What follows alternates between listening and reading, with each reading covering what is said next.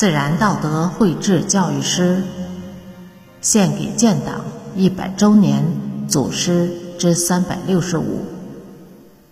百年聚光，作者山林子。黄君觉，黄君觉，时任华北新华书店审计室主任。一九四二年五月。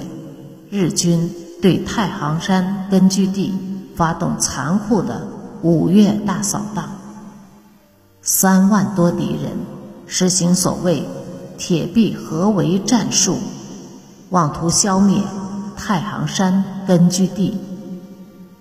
黄君觉和华北新华书店的同志在转移途中与敌人遭遇，经过战斗后。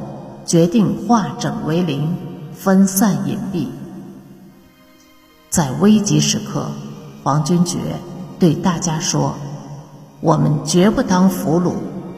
我有一支枪，三发子弹，起码打死两个鬼子。”六月二日，又有几个同志被日军发现，全部不幸牺牲。黄君觉和两个女同志隐蔽在一个山洞里，被日军包围。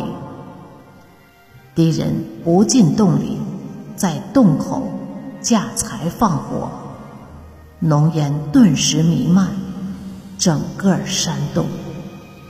危机时刻，黄君觉毅然冲出山洞，击毙两个敌人后。飞身跳下悬崖。这一天是他三十岁生日。